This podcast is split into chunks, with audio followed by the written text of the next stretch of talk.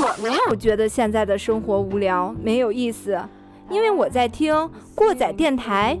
把耳朵还给大脑。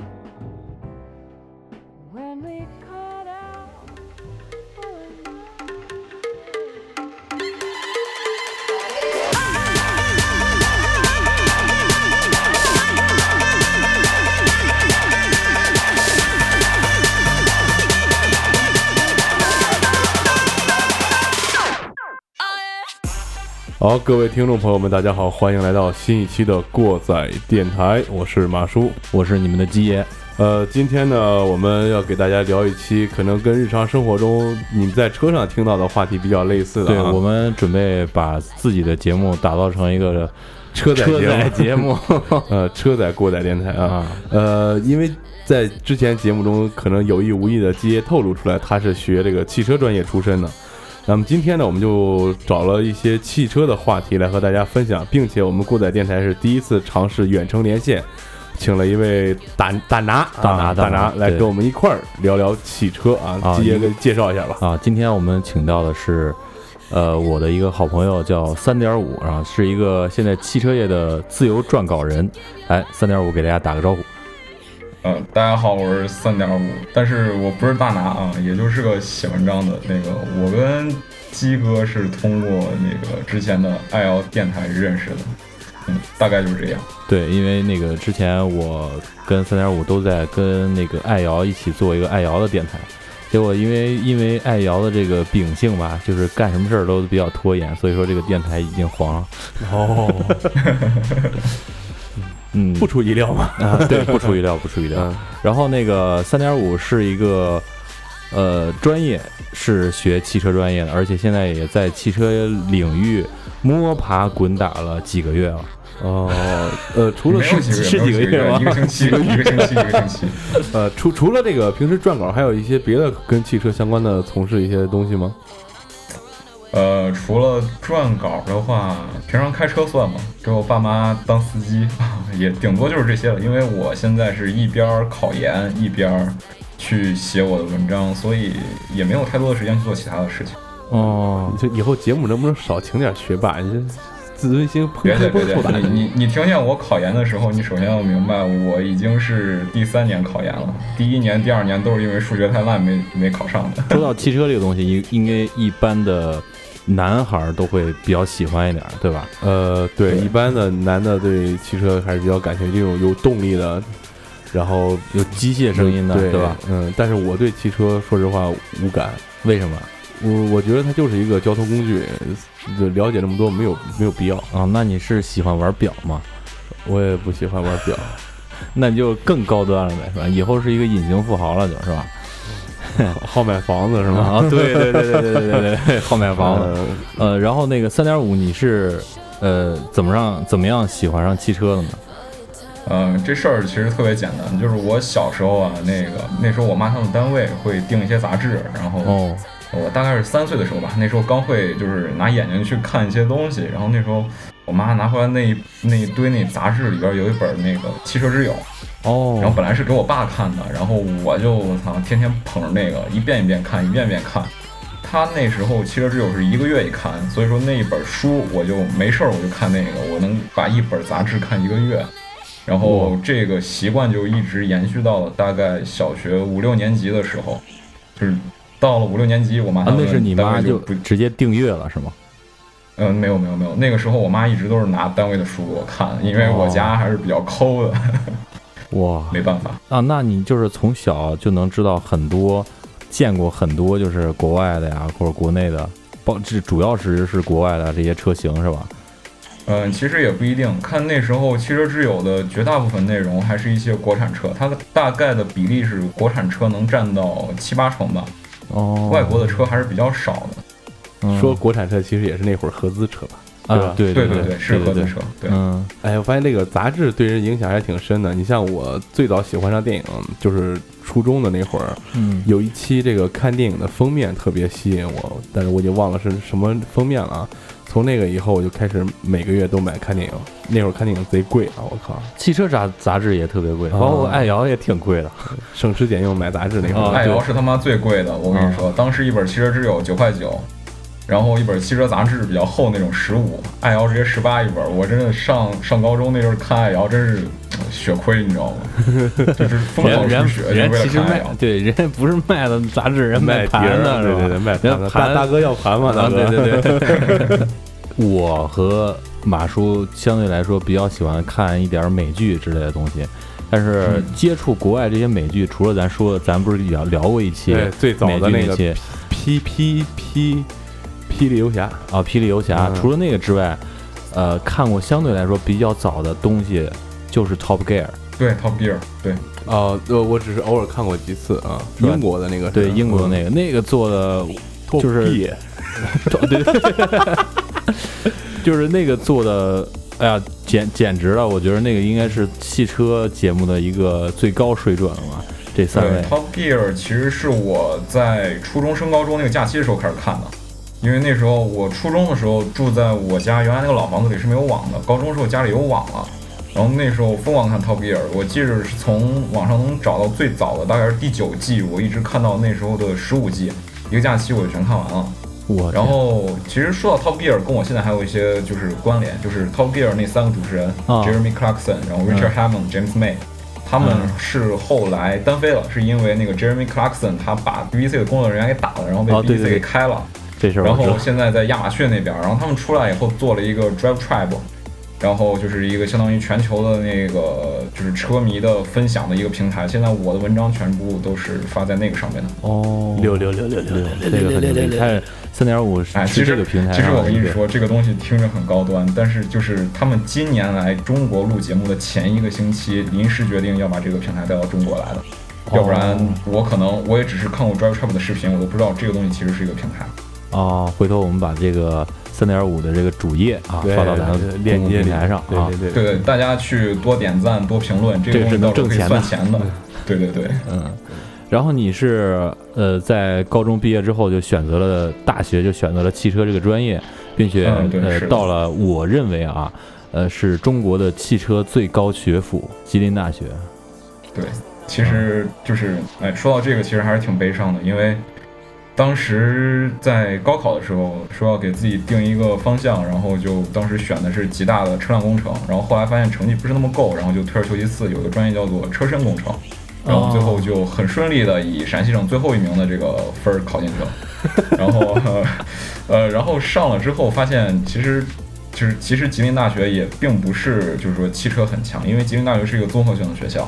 这个我上的这个汽车这个专业其实原来叫长春工大。啊，然后。就是我个人觉得是吉林大学是配不上长春工大的实力的，然后就是果不其然去了以后发现，其实就是吉林大学对于我们这个校区现在叫南岭校区啊，就是它的经费啊还是各方面的限制都非常的严格，所以说我觉得要说吉林大学现在是汽车的最高学府，我是不同意的。我觉得现在的最高学府应该是同济了已经。哦，我记得我这个车身就是那个什么空气阻力乱七八糟造型是是那种吗？嗯呃，一部分是的，然后另外一部分主要是你这个车身里边的钢板怎么去怎么去做，然后该怎么布置，该弯成什么形状，然后这个东西该怎么弯，该怎么造之类的这种东西，特别无聊的一件事，有点装修那种感觉。学就学术学术上面可能比较深深刻一点，包括什么力学是吧？就是我我还得提醒，就是各位听众朋友们一个问题，就是说你们如果想学汽车的话。呃，其实你去学这个就是汽车专业的话，就是吉林大学这个汽车专业，其实它就是机械专业的那些课，然后加上一些类似于花边新闻一样的，就是汽车类的一些科普性的一些特别简单的课。真的就是说，如果你想了解，就是关于汽车这样那样的东西的话，你还是得靠你自己，不要指望学校能教给你什么，学校什么都教不了你。我只能这么说。对对，这个我有。深刻的感受，跟我上这个专业一模一样。我觉得是不是大学就是相对来说偏工科，这个都是有点这样的感觉。因为我上大学那会儿，除了就是第一年、第二第一年和第二年上半学期教的都是机械上的东西，然后后边就就是让你去实训。我们那个不是专科嘛，嗯，它偏向一点这个实操这块，就全部都是实训课，然后结合一点这个理论。最后啊，毕业的时候。好像没什么人就真正会拆啊、会卸啊、会修啊，没什么人真正的会。然后嗯其实这个事情是这样的，就是现在的这些大学都是以这个就业率为一个标准的，所以说你学的课，呃，越有宽泛的涵盖性，对他们来说越重要，并不，他们现在并不追求你的专业水准怎么样，只是为了让你以后能找到一个工作，然后他们的业绩达到了就 OK。对对，呃，这个问题不要再深入聊了啊，对对对对对对，不能再聊 对，了。再聊急眼了一会儿。呃，那你在毕业之后，我那时候你刚毕业，然后我也知道你那时候在找工作，我觉得那段时期你可以聊一聊。呃，其实，呃，是这样的，就是我其实是找工作，我是没怎么找的。就是我的找工作的经历其实很简单，就是我有一次，我那个有一个同学在就业指导中心，我们学校的，然后他就跟我说，哎，明天那个福特要来了，然后他们说送车模呢，说答题送车模，你去给我答题去。我说行，那我给你答题去，那个好看吗车模已经是你的了，你放心吧。啊，然后我就去答去了。然后去答这个题的时候吧，就是他会让你去说这个品牌有什么什么东西，他会放图，然后去考你。然后我也我也都知道啊，然后我就去回答，然后特别出彩，然后最后就反正都答上来了。然后最后他们到自由提问的时候，我还特别积极，哎，我就问了这样那样的问题啊，问特别专业。然后最后他们说，哎我们今天的神秘大奖其实是一个呃，就是面试直通车的一张卡片，然后就是说让这个当时被提问的那个主管，我还现在还记得那个主管姓史啊，对，然后他就是让让选，然后他就是说在刚才提问那几个人里面选，然后他就选了我，然后之后。那个是九月份的事情，然后之后我去面试已经是十一月份的事情。那时候是去的南京，南京的福特中国，啊然后去了之后，我本来是信心满满，然后去了之后就马上懵逼，因为我当时去了以后发现，在座的所有人全是研究生，然后就先不说这个学校怎么样，他们的学校很多人学校不如我，然后专业也不如我，但是他们有一个优势就是研究生，并不是这个学历本身所带来的，是因为在最后面试的时候，他是全英文面试，然后最后我在那个面试那个那个 Power Train 的那个 Power Train 就是动力总成啊，哦那个大主管的时候，他是外国人，然后他就问了我一个问题，我当场懵逼，就是说你在你上学的过程中，你做过什么什么课题吗之类的东西吗？我当时就傻逼了，我他妈上学，我大二大三，我一周只有一个下午没有课，你说让我做课题，这一个下午还要用来做各种实验，什么乱七八糟的东西，有的时候上课跟实验还叠着，你让我做课题，我当时心里就咯噔一下，想完蛋了，然后。就这事儿就真的就完蛋了。然后在这个九月到十一月的过程中，我想着，哎，福特那个我绝对能去。然后考研没好好复习，嗯，那你还对？那你除了除了这个福特之外，还有面试了其他的一些企业吗？然后你对这些企业或者品牌有什么呃自己的一些印象吗？嗯，其实就是面试的话，要说品牌改这个面试改变我对品牌的印象的话，有一个企业叫北汽。那北汽你们应该知道，就是北京汽车，勾四零是吗？对对对，就是那个，嗯呃，就是叫 BAW 北京 Automobile Works，、就是他们来招聘的时候特别牛逼，你知道吗？特别大阵仗，把我们学校那个礼厅礼礼厅吧，那个叫做，然后直接给包了。然后当时他们几个分公司，大概有八九个吧，然后在上面放 PPT，讲我们公司多牛逼多牛逼，然后我们想要什么样的人。这个公司无一例外的，在招聘要求那块儿都写了要成绩前百分之二十五，所以我当时看到第一个公司这么说的时候，我剩下都已经当笑话看了。然后果不其然，在不知道是哪个公司，我现在已经记不起来了，但是那个图我应该还有，就是他们说那个招聘流程的时候，最后一步他们说是发放 offer，然后他们把这个 offer 这个单词拼错了，offer 是 o f f e r，他们拼的是 o o f e r。然后我当时就他妈的我就我就笑了，你们要前百分之二十五的人，然后你们自己 PPT 的单词都拼不对是吗？然后这就是我对北汽的印象，就是彻底改变。因为我之前对北汽其实没有什么看法，因为北汽的车在我生活中的所占的比重并不大，因为北汽它少。对做最牛逼的也就是奔驰，北汽其他车你基本见不到的。然后奔驰的话，我也个人不是特别喜欢，所以也没注意。但是啊，就这我就不扯远了。然后另外一个公司的话就是一汽，嗯，一汽的话，我当时去面了几个公司，一个是进出口，然后当时我在长春的那个大学生招聘博览会上，然后那个进出口那个老哥，我就问他，然后我就跟他大概说了说，然后那老哥特喜欢我，然后说我操你来啊来啊来啊，到时候来，然后去了以后就特想要我，跟我说我操你来了年薪四十万，就就把你派到亚非拉地区。然后我 啊我当时我操，我有女女朋友啊，我女朋友长那么好看，然后我就跟家里商量了一下，然后跟女朋友商量了一下，最后决定这四十万其实对我来说，如果要破坏掉我整个原来生活的节奏或者整个生活的这个结构吧，也就是说结构吧来说，对我来说是非常非常。呃，痛苦的一件事儿，我觉得这个一年四十万并不能让我做出这个割舍，所以当时就没去。但是我猜后来那女朋友也分手了，没有，没有啊，考到现在了，那很牛逼啊！那那少年了不去对了，嗯，干得对漂亮，这女朋友对太好了。对这个没毛病。求生欲真强，跟鸡也有一拼啊！哎，你没有那个考虑过去像国内现在比较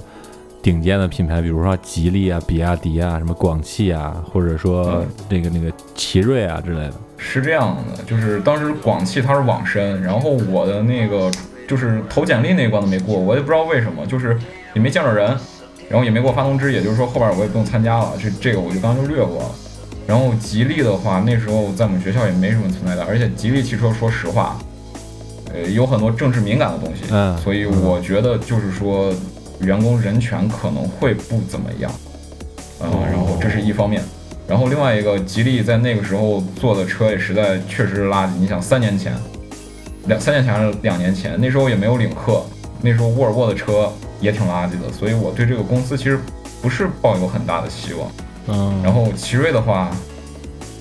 奇瑞其实更不行了，奇瑞这几年业绩一直在下降，所以我也没有去。对，哎，那个 PPT 公司嗯叫什么来着？贾贾跃亭北汽啊，对对对，是哪个？北汽，北汽，北汽我就没投啊，他要前百分之二十五，我的我是后百分之五。不不是不是那个，就是那个 PPT 公司嘛，贾跃亭那个，他们不是也有一个哦，贾跃亭啊，那时候还没贾跃亭那个。哦，对对对，那会儿还没有那个，嗯，而且就是，其实说实话，互联网这些互联网造车的这些 PPT 的什么新能源这些东西，这些东西长久不了。说实话，这个就是吃一个政策饭的一个东西。再一个，你你去了干的最多的事情，也就是做 PPT，然后上网上忽悠人去，就是也不需要这种，就是说做研发的去给你做什么东西，他们不需要的。对，咱们这这样吧，这个关于新能源这块儿专门拿出来跟三点五咱再具体讨论一期，关于新能源汽车这块儿，因为这个我也一直想找个人一起做，终于找到了三点五啊对对对，今天咱们看的那个三点五写的那个东西啊，，对对对，他写的东西是非常，我觉着啊，在市面上不是可以轻易能看着，嗯啊，行，观点也非常独到，嗯。本身也是一个特别资深的，呃，一个汽车领域的自由撰稿人商业互吹，嗯 对 对对，商业互吹，嗯。嗯，那个，那你现在就是做这个自由撰稿人这个工作，这是你一个理想职业呢，还是怎么说没没没没下找啊？没下找，然后对我我其实目前一就是瞎找，因为我我这一边考着研，然后我也没什么别的事儿干，而且我家里我其实就是最后一年我培养了个爱好，就是收集那个风火轮的那个小车模，然后这东西十块钱一个，但是他妈特别费钱，一年买了大概快四千块钱的东西，钱里边有一大半全是我女朋友给我买的，哇，她对我特别好。然后，然后，然后后来就这个东西就被家里发现了，我妈老爱翻我翻我房子，然后就说我说你不能花家里的钱去干这些事情什么的。然后再一个，确实在家里有时候想买个什么东西啊，上学的时候起码还有生活费是吧？省吃俭用，你可以买个啥？回到家以后也什么都弄不了，所以说我还是挺想挣钱的。就是这个东西，最初第一篇文章我当时写的是皇冠，那个纯粹奔着爱好去的。然后当时那个平台的那个中国区的管理员就找到我，然后就说要合作之类的事情。然后这个事情就机缘巧合吧，一个运气的事儿。嗯，那这个，那你看你这么喜欢汽车，而且又是从事呃汽车相关这个行业，也是这个专业的毕业生，那你有没有这样一个呃，就这么说吧，如果你一辈子只开一台车啊，这台车能让你开一辈子，你会选择哪一台车？就可以说一生所爱了，最中意的应该算是是吧？对嗯，其实这个问题其实挺难回答的，就是就是因为你看现在市面上各种各样的车都有，有能越野的，有永远都开不坏的，然后有跑的巨他妈快的，还有特别他妈舒服的，就是就是真的，你就只有一辆车的话，你就要求这个车要全能，所以说我的选择吧，应该就是我最喜欢的品牌丰田旗下的雷克萨斯，雷克萨斯的新出的 LS 级，就是它的旗舰车型 LS 五百 H，然后是一个混合动力车，然后用的是三点五，哎，知道我三点五是怎么来的吧？哦这个三点五升的其实不是了，三点五毫米耳机接口，这是这也是机缘巧合。然后用的三点五升的自然吸气发动机，配上丰田的第三代的这个，就是不知道第二代还是第三代啊，这个混合动力系统。嗯，其实这个车最打动我的还是它的外观和内饰，它的整个的设计感。嗯，怎么说？它的外观首先就如果大家就是现在有空的话，去搜搜一下这个车，雷克萨斯 LS 五百 H 这个车的话，它的外观首先非常惊艳到我，因为这个级别在中国能见到的车，主要就是奔驰 S 级和宝马七系这俩车我已经看腻了，知道吗？嗯后来看到它这个车的内饰，其实它的内饰就是你面向的那一方其实没有什么特别的，就是一个典型的雷克萨斯，但是它在门把手上有日本人，就是日本的那种手工玻璃，它放了一块那个玻璃在你开门的那个把手那块儿。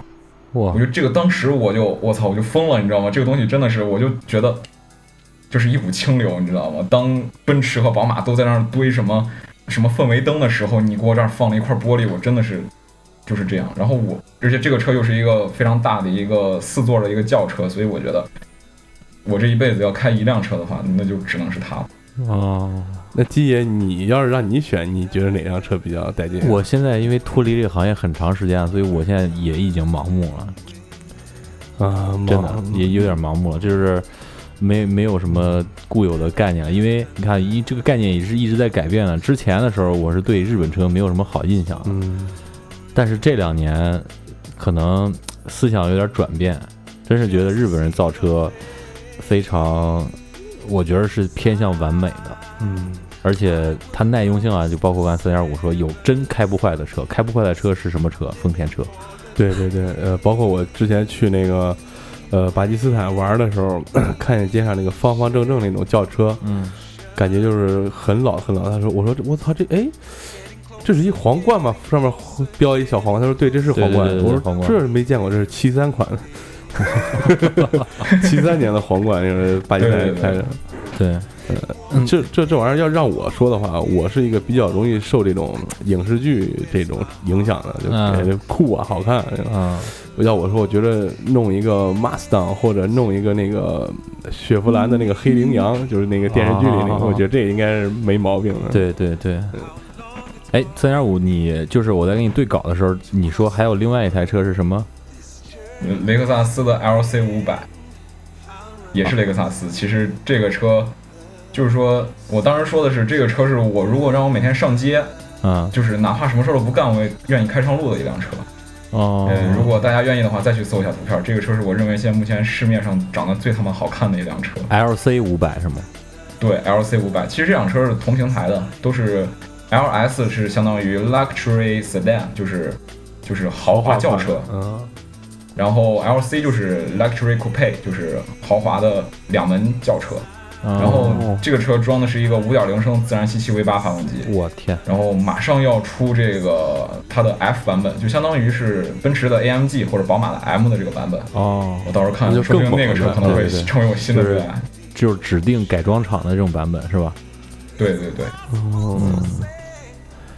那你看这个，你现在也开始自己撰稿了，那你现在对呃国内消费者选车的这个标准或者这个思维这块儿有什么看法？这是咱对我们今天想要的这个重点。呃，我觉得这个能多聊聊，咱们都能说说。你看，因为为你看，我在这个呃回来上这班之前，我在北京是做汽车销售的，在那个时候，我们去做一些培训啊什么的，呃，老师会给你讲重要的一点，就是呃，你要给客户创立设立一个买车的标准，因为基本上来看四 S 来四 S 店看车的人，他是没有标准的。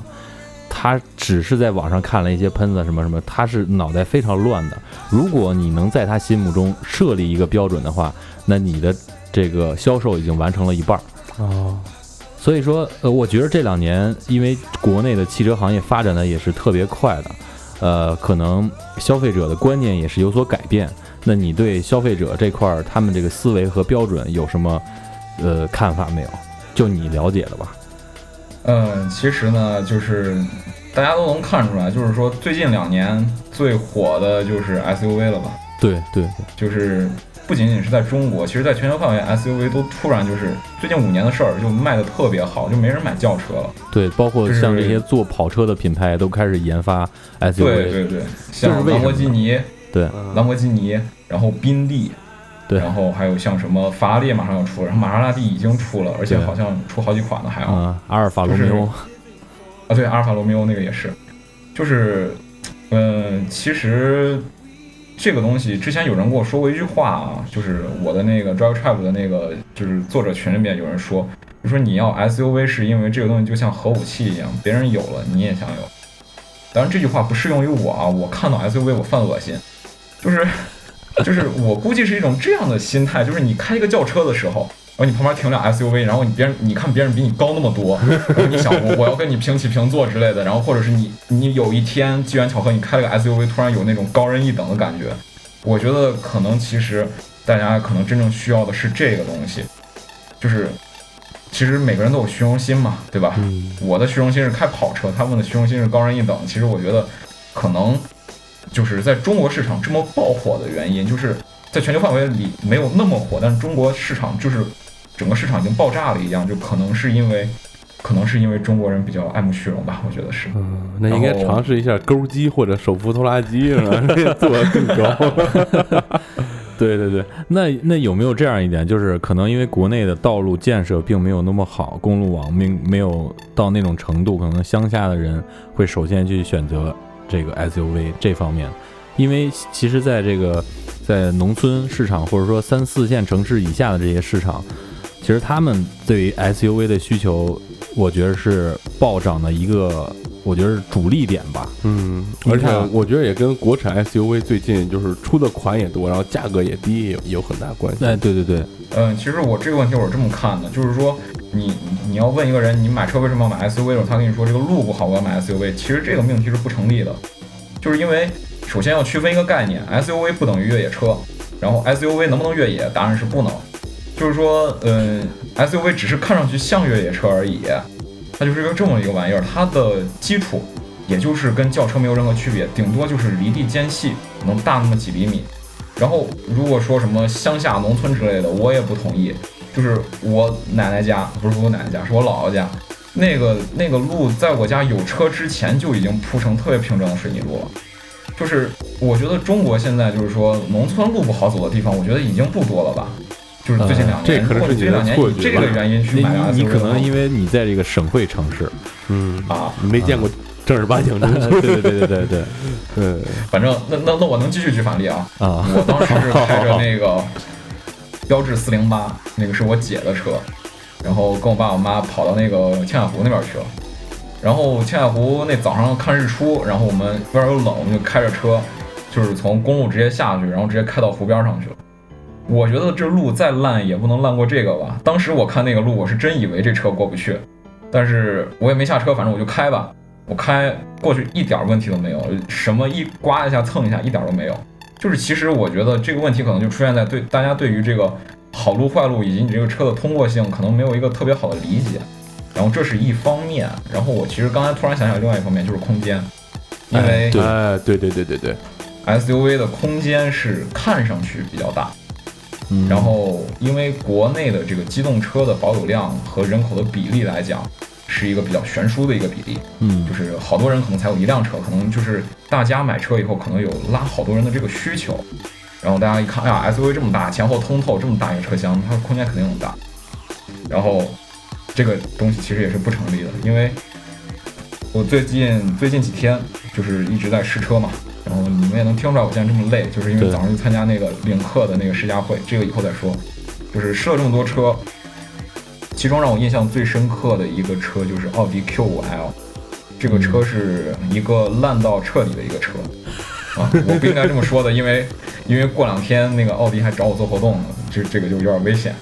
为什么说它烂到彻底呢？因为其实说这个车本身有多烂，它没那么烂，但是它的售价是五十二万，就我试驾的那辆车。然后它的后排空间，我能告诉你，负责任的告诉你，甚至不如二十万你就能买来的迈腾。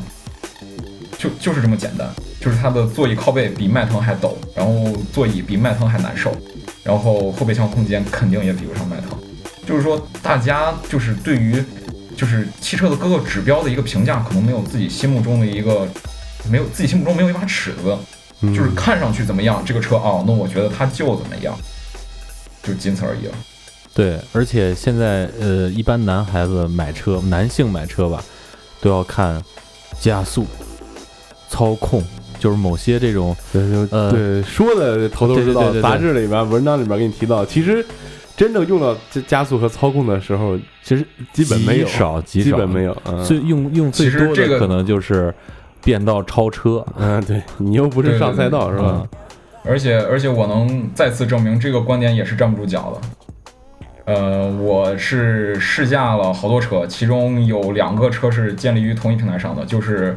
第这是第十代雅阁和中国特供的那个冠道这辆车，他们用的发动机是基本上差不多的，都是一个 1.5T 的高低功率，冠道多一个 2.0T 的一个发动机。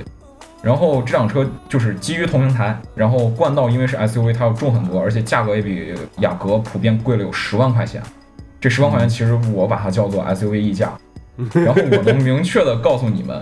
就是冠道的各方面的，无论是动力还是操控，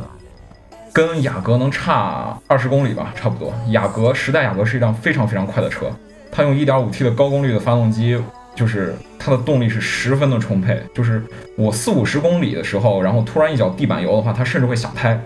哇，就是就这么小这么强的一辆车，然后这个 1.5T 的发动机放到冠道上边，零到一百加速居然需要九秒，然后冠道即使装那个2.0的那个发动机，加速还没有雅阁快，所以说大家觉得 SUV 什么提速快啊，也是个印象。这帮人甚至懒得去看什么，就是去查一下这个车的加速到底是多少，他们不愿意去查。就是嗯其实我觉得。我挺奇怪的，中国人这么精明，买菜都要斤斤计较的一个这这一个民族，你在买车的时候就怎么就这么就随便了就，其实是嗯一直也是一直困扰我的一个问题。可能就是基爷刚才说的那个，你要给那个客户来了，他没有标准，你要给他树立一个标准，就是主要还是基爷这一类人忽悠的比较多。我觉得现在可能销售还是嗯主要是以这方面为主，可能一台新车上市，它也是得去铺垫好长时间，得去这个呃纸媒啊、各种媒体啊嗯忽悠好长时间，它才能建立一种标准。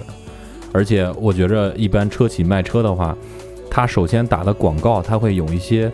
非常有噱头的词。呃，举一个例子，举一个不是汽车界的例子，就是这个我们用的苹果电脑的这个 Retina 的这个屏幕，嗯它就是一个非常简单的一个技术，它给它起了一个非常高端的名字。这个技术在有的手机上，好像是诺基亚和索尼的手机上都有用过，然后他就长期的开始做笔记本电脑，做到这个上面了，然后就把这个词吹上天了，就是还是一个噱头的宣传上面，他们会下很足的功夫，对吧？其实这样的例子在汽车界也有啊，奥迪的 Quattro 不就是吗？啊对，其实，呃，我我要说说 Quattro 吗？啊，可以可以，随便喷就。是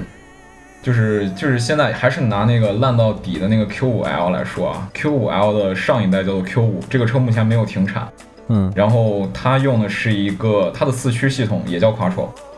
就是 Q 五用的是一个正常的一个差速器，全时四驱，就是你什么时候都是用四驱来这个进行这个行驶的。嗯然后它的那个差差速器叫托森差速器，这个东西大家可以查一下。最简单的一种差速器吗，不，并不是，不是？托森差速器其实挺复杂的，而且造价还挺高的。是吗？然后就是这么样一个差速器，这样一个差速器其实，呃，我就不讲它的这个结构原理了，我就讲它的效果。就是说，在一些就是附着力比较好的路面上，如果某个轮子突然失去抓地力的话，这个差速器会因为它的机械结构直接锁死，也就是说会把扭矩直接提供到其他仍然有抓地力的这个轮子上去。嗯也就是说它的反应比较快，比那些电控四驱都要好。这是这是一个，当然这只是理论上的啊。奥迪的托森差速器我都不知道怎么用的那么屎啊，这个实话实说。但是新一代的 Q5L 上面，它的那个四驱系统依然叫 Quattro，但是它这时候就换了，它把那个差速器换掉了，它换成一个多片离合的一个差速器。这个东西甚至不能叫做差速器，因为它的工作原理是，当你检测到前轮后轮有就是比较大的转速差的时候，它的这个差速器里边会让它的油压上升，油压一上升以后，这个多片离合就会结合，然后把这个动力再传到后轮上面去。其实也就是说，现在这个 Q5L 这个这个 Quattro，你平时行驶的时候，其实它就是一个前驱车，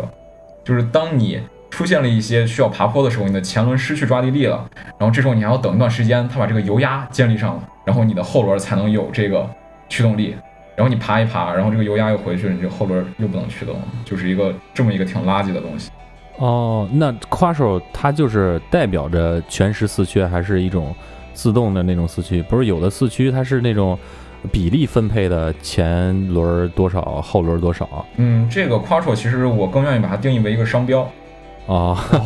对，就买什么车后边贴一吸了虎子、啊，对对对，壁虎。呃，然后其实也没什么说的，就是这个就是相当于是奥迪打造的一个卖点吧。因为奥迪在上世纪八十年代的时候，他参加 WRC 的 Group Group B 那个比赛，当时是横扫全场，因为他当时那个 Quattro 技术真的是实打实的特别厉害。而当时参赛那个赛车也就叫做 Quattro，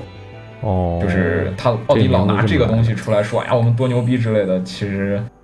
嗯、就跟就跟你买车的时候，你你去买奔驰，然后你觉得奔驰 S 级特别好，然后你最后买了个奔驰 A 级，你觉得嗯，奔驰 S 级特别好，奔驰 A 级一定特别好，就这种差不多，嗯，就根本就不是一回事儿。这样了，对明白了。对，哎，那那个，你看，去年吧，应该是，包括一直到现在，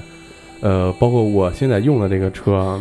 我觉得市面上就是同类型的车现在是特别多的，尤其在这种呃三线开外的城市和农村，就是这个面包车，现在面包车。面包车，对，五菱宏光这种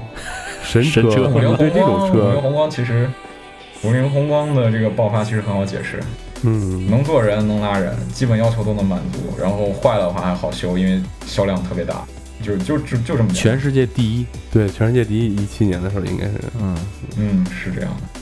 我觉得就也就是这个原因。就就就就这么简单，就是 就这么简单。其实最重要的原因是便宜啊，对对吧而且便宜，嗯对，工具车也有点是吧？对对对，挺得的。对，包括那个后排还有空调啊，制冷劲儿还挺足。对对对对，说实话啊，就是这些拉人用的这些这这些车，其实我挺惊讶的，就是他们那么小的发动机，制冷居然那么好。对我家现在开的是一个零七年的 Polo，这个车发动这发动机买的还是一点四的，功率特别小，然后空调特别不行，我就挺那什么的。就你那五菱感觉宏光挺奇怪也点是一点四的，也是一吧点四可硬了，我靠！呃，还还有没有别的，就是关于国内消费者这些选选车标准思维的这些看法？嗯，其实今天我早上去领克试驾会的时候，认识一哥们儿，那哥们儿就他要买那个领克零一，然后我说你去试试 CRV 啊，然后我们俩一块儿去了以后，他说哎呀，CRV 这个内饰感觉没有科技感，哎什么叫科技感呢？大家有兴趣去查一下领克零一的内饰，因为它有块大屏，对？对对对，中控一块大屏，对对对，然后它的仪表板是一块小屏，不能说是大屏，它那个实在太小了，我都我都没眼看那个东西，你知道吗？就是它会给你营造出来一种感觉，就是现在的这些车企在宣传的时候，尤其是国内的这些车企，他们喜欢把科技感放到第一位，就让你觉得我买这车特别智能。嗯，然后它的销售的时候，而且还会给你灌输一种思想，就是买那些呃没有这些屏幕的手机，就像买诺基亚手机一样，呃，这些车就像买诺基亚手机一样。你买我们这个车，哎呀，这么多屏幕哎呀，怎么智能了这样的？你买的就是 iPhone。然后最后 iPhone 和诺基亚什么结果大家也知道，所以哎，那对你说的对，哎，就是我得买个 iPhone，我要就是成为什么时代的先驱者之类的，哎，这种思想就上来了，然后就被忽悠之下就买了那种东西。呃，现在这个车都是弄弄，就是一大屏给你中控对对几点几寸大屏给你整对的这个，大屏语音控制对对对对是吧？这些，呃，那那在这些在公在这个汽车呃汽车界啊，我看有的品牌它还是比较希望往这儿靠的，有的品牌就还是保持一个比较独立的状态。尤其是我看一些日系车，可能我见的也少啊，日系车，呃，你像那么豪华的，我看一辆那个陆巡，那么豪那么豪华那么级别高档的一辆车，也看起来没有那么多科技，。还是一堆按钮。对对对，嗯呃，这个是呃国人的这个思维呢，还是呃其他国家没有这样的一个一个一个想法，还是有另外的一些解释呢？嗯，其实可以这么说吧，陆巡的科技不体现于它的内装上面，全部体现在它的行驶系统上面，嗯，这个是一部分。然后另外一部分呢，其实大家能想到，就是轿车、汽车进入中国人的生活才几年，嗯我家零七年买的车，那个我觉得已经算是比较早的了，对吧？然后对满打满算十五年吧，对吧？普通人能接触到这些车，中国的市场才十几年，全球的另外两个比较大的市场，欧洲市场、美国市场，你想人家的市场多少年了？他们对于车的概念，可对于咱们对车的概念，真是有非常大的差别的。然后再一个就是你刚刚提到，就是实体按键和这个屏幕不同的操作。我现在能明确的告诉你，有些厂商愿意往这方面靠，只有一个非常简单的原因，就是成本低。其实你想不到，用屏幕居然成本低，对吧？但是我我能告诉你，就是你在造内饰的时候，你需要开一些模具，你的按键，哦对因为你的这些按键是有不同的弧度，它们长得也不一样，所以你要开一堆模具。然后你不同的配置，有些有些配置可能哪块有一块屏幕，然后你另外的配置那块不是一块屏幕，你又要开别的模具，这个成本是特别高的。你还不如就是跑到一块大屏就是深圳那种地方，嗯，对对对，去深圳那种地方去找一个什么山寨企业，随便给你做个垃圾系统往上一放，只要只要界面能看就行，然后就哎我们这高级就就就这一堆屁话就来了。对对对对对，最最搞笑就是原来那个，我想想是哪个车，好像就是大众的一款车，不是大众一款车，就是那四 S 店吧，嗯他，给你装的那个原装的那个，他把原装给你卸了，不是，他是就是你你他不是让你推你换成那种带屏幕的嘛，嗯就是原厂原厂原装的把屏幕 CD 那个简单的屏幕拆下来，换一 换一个这个大屏。能触控的那种，对然后一开机显示是奔驰，就 是就是这种感觉的，甚至你看啊，有些呃，我当年卖车的时候，那个大屏的车刚刚开始有，也是那种触屏的。我们有一个销售啊，特别牛逼，我就是在我这个短暂的销售生涯中，我就是把他誉为神，你知道吗？他卖了一台，呃，当时我卖的是别克的一个品呃一一辆车，他卖的是那个君威的一个顶配，不是那个君越的一个顶配，Lacrosse 君君越的一个顶配。然后他卖给那个客户啊，原厂的那个车啊是带一块大屏的，忽悠那个客户把那原厂的大屏给拆了，换了一个副厂的大屏，就是花了得有多掏了八千多块钱，然后他再把这个原厂的屏给一个没有屏的客户，很可能就是他把这个原厂这个屏又给了一个没有屏的客户，特别牛逼。哎，就是四 S 店套路深嘛。对对对对对，也也可能就是呃这个副厂这个这个大屏啊，可能就是功能稍微多一点，嗯。对吧？哎，那咱们说说，就说你看啊，就咱们三个来说啊，你们俩是对汽车多少有点兴趣，或者而且还有比较资深的兴趣的，像我这种没兴趣的，咱们说就是说三点五来说，你要是如果现在买一辆车，你会从哪些方面来考虑？简单点说吧，三四个吧。嗯，其实我家现在也是要买车的。我家现在买车，因为我家这个车也开十一年了，也该换了。然后我爸也五十岁了，就是这车是必须得换了。然后我爸当时跟我说，他就要三个要求，一个要求是加速要快，然后第二是要安静，第三个是要有座椅通风，就这么简单。嗯这是我爸的要求。我的要求也很简单。座椅通风就是，比方说现在这天气吧，嗯坐到皮座椅上特别烫，嗯嗯，然后座椅通风的话，会把那个烫的劲儿给你哦，是要降点儿。通通过去。然后那个嗯冬天的时候，它特别凉，可以吹点热气上哦，啊。然后就是，呃，我的要求的话，因为我之前我的第一辆车也就是我家这辆 Polo，然后也养成了我开车这个就是比较柔和的这个习惯，不是慢啊，就是柔和，所以我对于操控也是没什么需求的，所以说基本上就合上了。我的要求就是，第一，这车不容易坏；第二，这车得我喜欢；第三，得前置后驱。呃，前置后驱就是就是一个一个原因，就是说让这车更平衡一点，让它的操控性和它的舒适性能更好的去互相融合。嗯第四个要求就是变速箱得好用，嗯，就就这些要求就没有了。那你这不就是说了皇冠吗？对 其实其实我都已经不想说皇冠了，因为今天我试了另外一款车，叫英菲尼迪的 Q70L。这个车它的次低配版本比皇冠的顶配版本贵两万块钱，就优惠完以后。然后这个车其实是跟皇冠是一个级别的，都是属于 C 级车。然后因为英菲尼迪也是就是日产旗下的一个牌子嘛，这个车我今天试了，它装的是一个2.5升的 V6 发动机，皇冠曾经装的也是2.5升的 V6 发动机，但是它就是最近换成了 2.0T 的发动机。就是我开这辆 Q70L 的时候，它给我的感觉就是那种，呃，老皇冠的那种特别顺滑，然后它不快，你知道吗？它一点都不快。那这个车我把油门踩到底，它加速不如一些 2.0T 的一些车，但是你能感觉到它的动力，你踩多少它就给你多少。你要踩到底，你看它转速上去了以后，它就是那么大的动力。然后换挡的过程你会觉得特别舒服，就是感觉像是我也不知道，好像就是在做按摩吧那样，然后速度不知不觉就慢慢就上去了。呃，你说这是自动挡的、手动挡的？当然是自动挡了，现在手动挡车已经不多了。对，那现在以后说这个自、嗯说这个手动挡、自动挡，你觉得以后自动挡和手动挡，就是手动挡会不会消失呢？手动挡是肯定不会消失的，因为手动挡有刚需，就是说你的一些性能车还是用得到手动挡的。嗯，因为嗯因为其实有一句话我一直在给就是来问我买什么车的人说，就是说你的车变速箱是不长眼的，你的变速箱不知道前面路是什么情况，但是你知道，就是也就是说我经常会说，就是说有些变速箱调的不好是怎么回事，就是因为它很难去它它不会去理解驾驶者的这个意图，然后手动挡就正好相反。他的意图就是其实是你的意图，你知道前面这个路马上要慢了啊，这时候你可能会降一个档怎么样的，少带一点刹车，然后车速就很快就能下来。这样的话，其实所谓人车合一的感觉，我觉得其实就是对车更多的控制。但是这样也不是说手动挡就好，因为我作为一个滴滴专车的一个长期用户啊，我有了女朋友后，我就天天坐滴滴专车，我就发现一个问题，滴滴的所有专车都要求必须是是是那个自动挡。我一开始我还挺奇怪是为什么，后来我明白了，就是我也偶尔坐快车，我自己一个人的时候我坐坐快车，快车的话他们用手动挡，我无一例外没有见过任何一个人用手动挡换挡的平顺能达到自动变速箱的那个要求的。嗯，因为对，因为这个这个其实对于乘坐来说是一个非常重要的一点。然后为什么自动变速箱会那么平顺呢？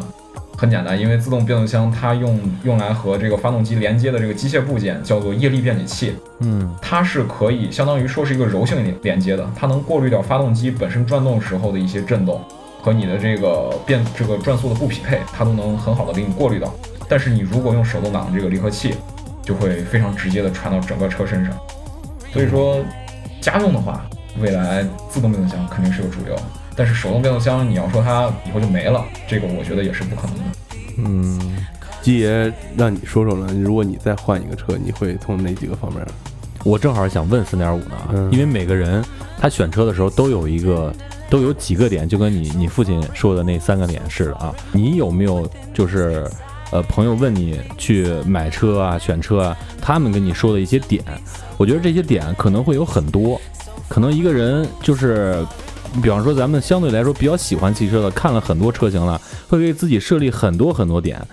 但这些点呢，有的点是真的实用的点，有的点其实可以把它过滤掉的点。你觉得有哪些点是比较容易去做参考的点呢？就是呃实实在在的点，而不是那些虚虚拟的一些点呢？嗯，这个问题其实问的特别好，就是也非常有普适性啊。对，就是其实我觉得，就是大家日常开一个车的时候，在城市里边也好，在高速公路上也好，其实性能方面的要求其实是最低的。所以我认为性能这个东西，首先是最不重要的一个东西，嗯然后这是其一，然后其二的话就是这个座椅，因为座椅直接决定了你在坐在上面的时候你的舒适程度，这个是你离你人体最近的一个东西。对，然后座椅其实很好试，你去四 S 店里面坐一坐你就知道了。嗯或者是你试乘试驾的时候，你坐在座椅上，你感受一下这个车能不能，这个座椅能不能把你很好的固定住，然后你一圈下来以后，你腰会不会疼，就是这个也很好去界定。然后再有一个就是这个底盘，底盘我觉得也很重要。底盘的重要不在于它的操控有多好，当然操控好是一个好事儿。底盘的重要性在于它的这个隔音性和滤震性。首先说这个隔音性啊，隔音其实声音的本质就是震动嘛，对吧？对底盘本来就是用来要过滤震动的。其实隔音性和滤震性其实是一个概念的东西，只不过大家把它拆分开来了而已。就是无论如何，就是考验的一个底盘去过滤震动的能力。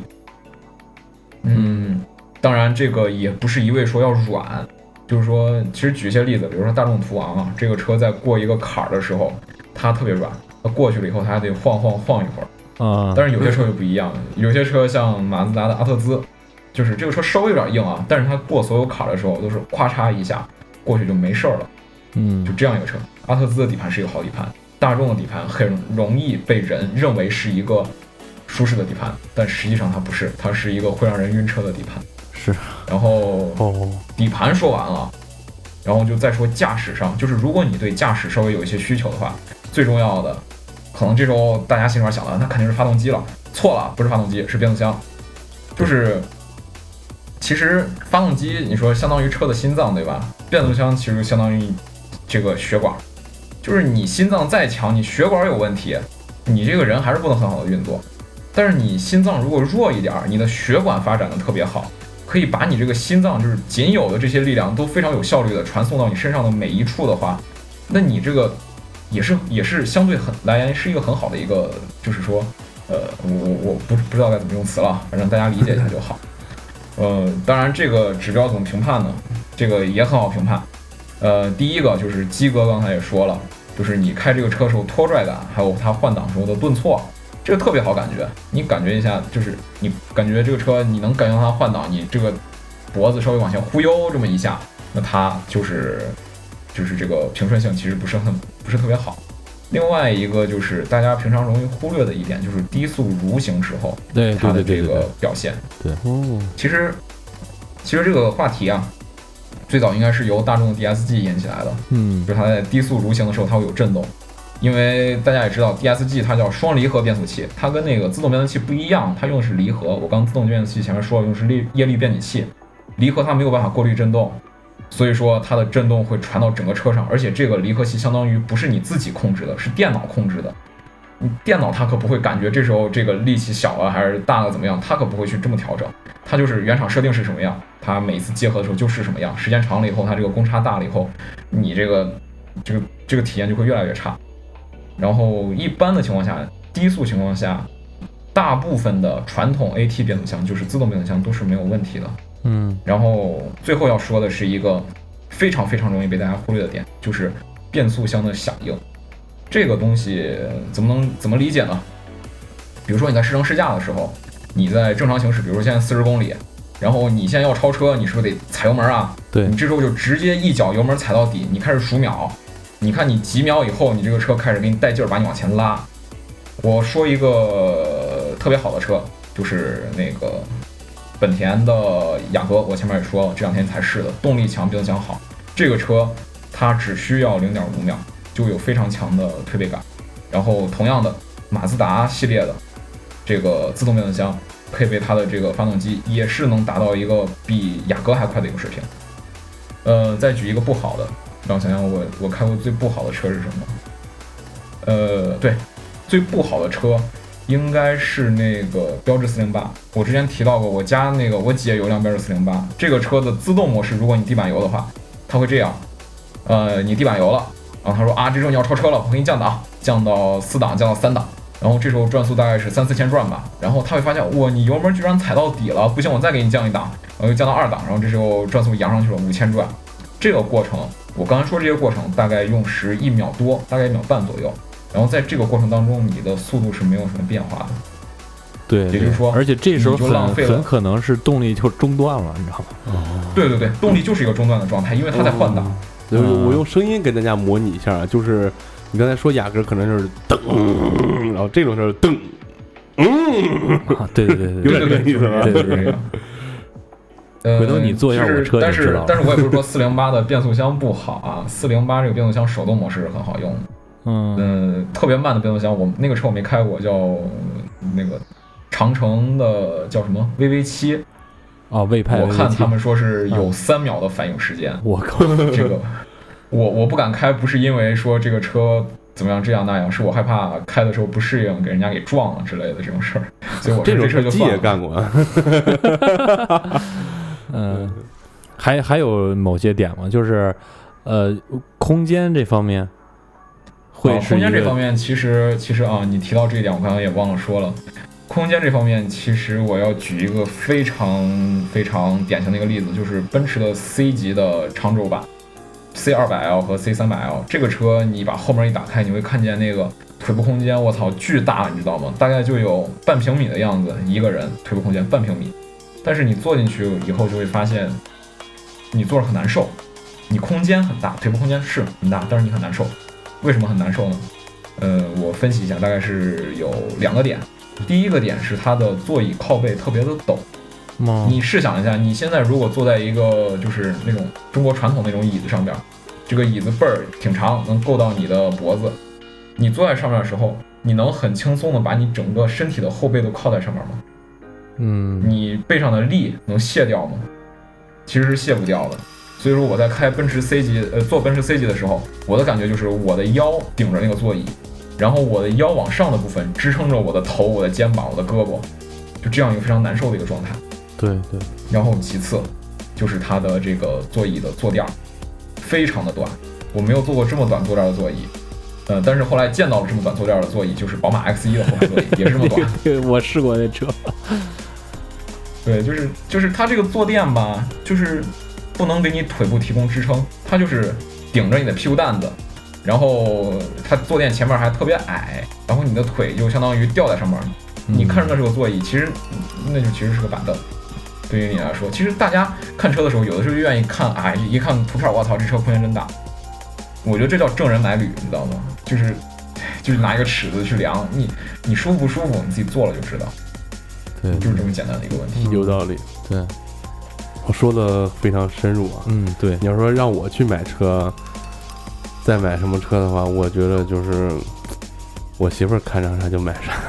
我我也是，这点是正确的。我也是，我也是。那说到这引到女性这些观点，我今天问了问我媳妇儿啊，嗯，我说你买车有什么要求没有？她说第一点肯定要好看，哎，对对，然后第二点是啥来着？他们考虑第一点就是好看，然后后边两点是什么？我叫叫来叫进来问一下，可以可以。可以记不清了，我我去问一下啊。其实，其实刚才说到就是女性买车这一点，我当时跟我女朋友去试驾的时候，我们当时是试驾 CX 四嘛，然后在那个车间里边就停了一辆那个马自达的 MX 五，是一个非常经典的一个双门特别小的轿跑，然后他当时就迷上那个车了，他他就觉得那个车特别好看，他不管这个车到底开起来怎么样，当然这个车开起来非常棒，就是我觉得外观是女性要求的唯一的一个点。嗯，对，那说明咱们能找着对象能结婚的，长得还不是特别难看。那是当然，好了，这个回来问题，呃，这个我已经收集回来了。呃，就是有有两点，呃，第一点就是得好看，嗯，第二点就是得有逼格，第三点和第二点其实重合的，要跟别人不一样。呃，五菱宏光满满足你，我觉得五菱宏光挺好看的。呃，我今天去参加了那个领克的试驾会，然后我注意到一点，女性比例非常高。嗯，其实女性的这个就是你刚刚说的逼格和别人跟别人不一样的这个问题，其实我觉得很好的可以概括现在年轻人的一个思想，对，就是说要有个性。领克的话，它这个品牌本身打造的就是一个个性，它的面向的群体也仅仅就是年轻人而已。因为年轻人，我不想跟别人一样，就是说你你他爸开个帕萨特，我买车的时候我也买个帕萨特，就觉得很掉价，就觉得哎我怎么跟他爸一样，我感觉自己一坐这车就老了之类的。但是领克就不一样，就是我之后也会在 Drive Trap 上写一篇文章，就分析这个领克的这个品牌为什么最近几个月的销量增长是异常的快。对对对，主要还是不一样，因为领克这个车丑到就是说，呃，对吧？中年人是坚决不会考虑的。当然，它那个丑吧，也不能单纯单纯的概括为丑，就是它丑的比较有比例。对就是怪。仁者见仁，智者见智。怎么突然冷他场他现在他？他不是不是冷场，他现在脑子里想的是他的求生欲和他的理智客观分析 打到一块儿了，不好说了。这个 其实其实我妈也是，我妈当时说我们家买车的时候，她说就是没有要求，你爱买啥买啥，我我坐就行了，反正我都能坐进去，我坐坐啥车都一样，她就这么说的。我觉得其实呃让女的去买车的话，她们其实我觉得她们挑出来的车会比男的挑出来的车要好一点。因为他们因为他们考虑的这些数据什么乱七八糟比较少，他们主观的感受多。其实我觉得买一辆车最重要的就是你个人感觉怎么样，嗯，而不是去参考那些呃当成卖点的数据或者网上对比的一些值，对吧？对对，我觉得这个首先好看，第一点，这个就是已经秒杀了大部分去看车的这些理工男啊，对对 对，你这个东西设计出来是让人用的，而且这个车来说，基本上就是每天都用的。如果你难看的话，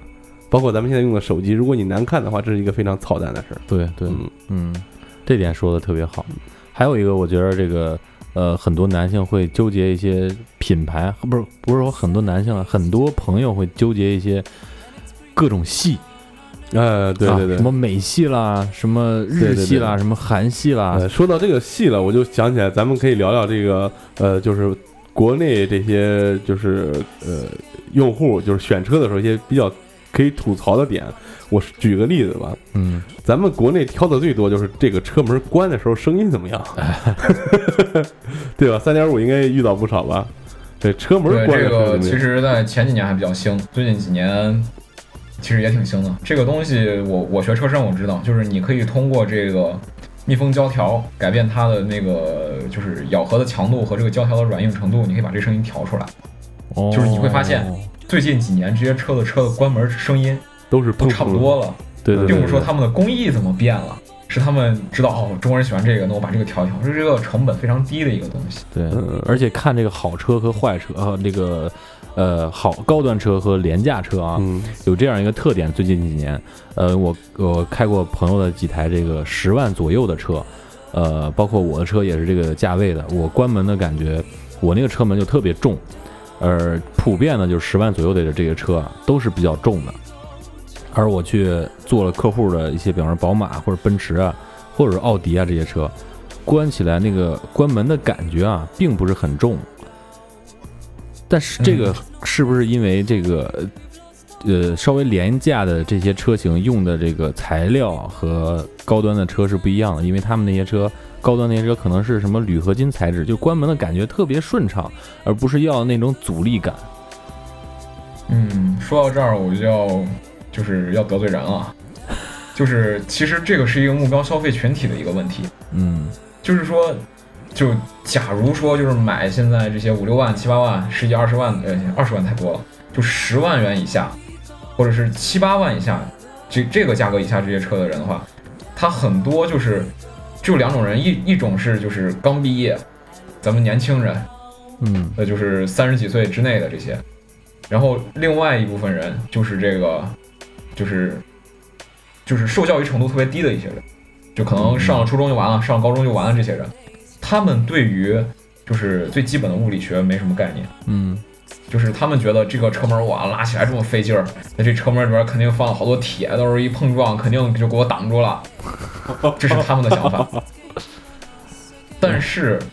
就是说，嗯等到你买奔驰、宝马、奥迪这个价位的这些人，他们可能更注重的是一个东西叫做体验，嗯就说这个车我关门的时候弄要不要会不会弄得我满头大汗？这个车我把这门一拉，它就关上了，然后我就可以好好躺在这个车里享受这份安静了呢？还是我要感受一下哇，这个门车门多重多重，这车门能有多安全之类的这种问题？他们不会考虑这些事情，因为他们的车价已经到了一个绝对这个车不安全就不可能有脸拿出去卖的这个程度了，嗯，所以说他们不会考虑这些问题。有道理，说的非常非常非常非常对，这个见解非常到位啊，我觉得嗯嗯。那咱今天说了不少关于这个嗯选车、对对对。选车的这我还些过程想我还想再说一个啊，那你说，贴膜，贴膜这个事儿，这个东西，贴膜啊，嗯贴膜这个事儿其实也得分车啊，就是怎么说呢？像中国这种大家比较喜欢贴膜嘛，讲求一个私密性。呃，其实我觉得贴膜可以贴，但是没那么必要，因为就是说现在厂家有一些厂家说什么就是太阳什么紫外线过滤百分之多少这个东西，红外线隔离百分之多少，其实你坐进去车里，那太阳一晒，你还是挺热的，对吧？对贴膜是能很好的，就是其实我觉得贴了膜车里边还是挺热的，但是能给你心理安慰吧。凉快一点儿，嗯，能凉快一对点，出租车来说的话，贴上膜是凉快点。儿，嗯，是，也就是说，出租车都是一些比较廉价的车，它的玻璃嗯本身就没有什么阻隔的功能。也就是说，就是我觉得本身贴膜这个事情无所谓，你想贴可以贴，但是就是要遵从一个点，就是说前的前面的两个玻璃，就是侧窗玻璃，你不能贴深色膜。对对对，有两个原因，第一个，看后视镜，对，后视镜只是其中一方面，另外一个就是你从一个丁字路口出来的时候，你要左右观察。你有的时候你在并线的时候，从辅道并到主道上面，你还要回头，这个时候你要是到晚上的话，这个东西膜太深，你就特别操蛋了。嗯，然后剩下的还有两个点是特别容易被国人所忽略的，就是前挡的那个玻璃贴膜和那个后挡的玻璃贴膜。这两个玻璃贴膜我本身也是不建议安装的，因为前挡的玻璃贴膜现在大家推出都是说什么透光率百分之九十九的这种膜，呃，我觉得是没有必要的，因为就是说。嗯，现在汽车的前挡风玻璃基本上都是属于那种带夹胶的那种类型，就是它是两层玻璃，中间会夹着一层胶，在那玻璃碎裂的时候，它本身也不会碎，就是这么样这么样一种就是生产理念。所以说你给前面贴个膜，你说防爆吧，你说防晒吧，防晒你那百分之九十九的透光率你也防不了什么晒。对对对，就就就是这么一个东西，你就不要贴，你把这钱省了。然后还有一个点，国人也特别喜欢给后窗贴膜。就觉得后窗那么大一片儿，到时候光直接照进来，车里多热呀，这个也是错的。我现在发现，就是说很多人在开车的时候不看车内的后视镜，嗯，但是对对对，但是我开车的时候，我从学车就开始发现，车内的后视镜你是能获得信息最多的最多的地方，对，对，你能看到后边哪个车在那犯傻逼的想超你，你这时候赶紧减速。你会发现后边就是远一点那几个车道是什么情况，有没有车快速接近你之类的。中国好多司机不看这个，有时候甚至一般都是看见哪个傻哪个车犯傻逼要超我，我都是一脚油干过去。大概就是这个样子。反正贴膜的话，后后窗可以贴深一点，然后前窗的话尽量能不贴就不贴，要贴贴浅色，然后挡风玻璃就不要贴了，就是这样。对对，嗯，行。那今天聊了不少关于这个选车，呃和看车的这些内容啊，也给听咱们节目的一些年轻朋友选车和买车提供了一些非常宝贵的意见啊，我觉得非常有有效的一些参考吧，对对对，对吧？对，哎，对。然后那个以后呢，我们希望呃听众那个多给我们留言，关于这个买车呀，或者说你喜欢车的一些汽车文化方面呢一些点，可以给我们留言，我们会。和这个三点五反应会把会把这些东西呢带到下一期节目里面，嗯。啊，也希望大家多多参与。啊，也非常感谢三点五今天能够来到节目里面，对，然后后期我们会呃从他呃试车，包括他在文章中写的一些要点中抽出来一些一部分来做节目吧，对对对，嗯，咱们做成一个长期的一个一个节目，回头三点五你想一个这个节目的呃名字。好的，好的，好吧。然后也非常感谢过载电台给我这个抛头露面的机会，这是我人生中第一次被采访。呃，抛头露不了面，咱那个，咱这露不了面。对，然后那个，如果说你脑袋里面有什么偏花的那个感觉，你可以告诉我，我咱们做一个片花。好的，好的。最后来个铮铮铮铮那个，咱们来四个四个吧，还是？行行。嗯，那行，那这个你还有什么说的吗？我呀，嗯。我没什么说的了，就是说开车安全点吧，别开快了，就这样。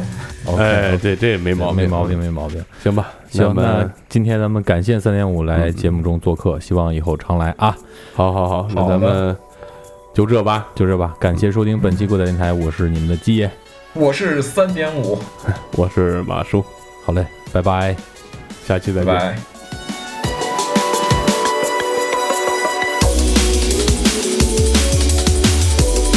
感谢收听过载电台，大家可以在网易云音乐、荔枝 FM、喜马拉雅 FM、QQ 音乐、百度乐播、苹果播客 Podcast 上订阅收听，也可以关注我们的官方微博“过载电台六六六”，或者关注我们的公共账号“过载电台”的全拼，为我们的装逼行为点赞留言，捎带脚给我们点资料或者建议，再或者自告奋勇来做一期节目，装一个大逼。如果您觉得节目还不错，感谢您给我们打赏或者点赞。也希望您能把这份逼格分享给身边的朋友。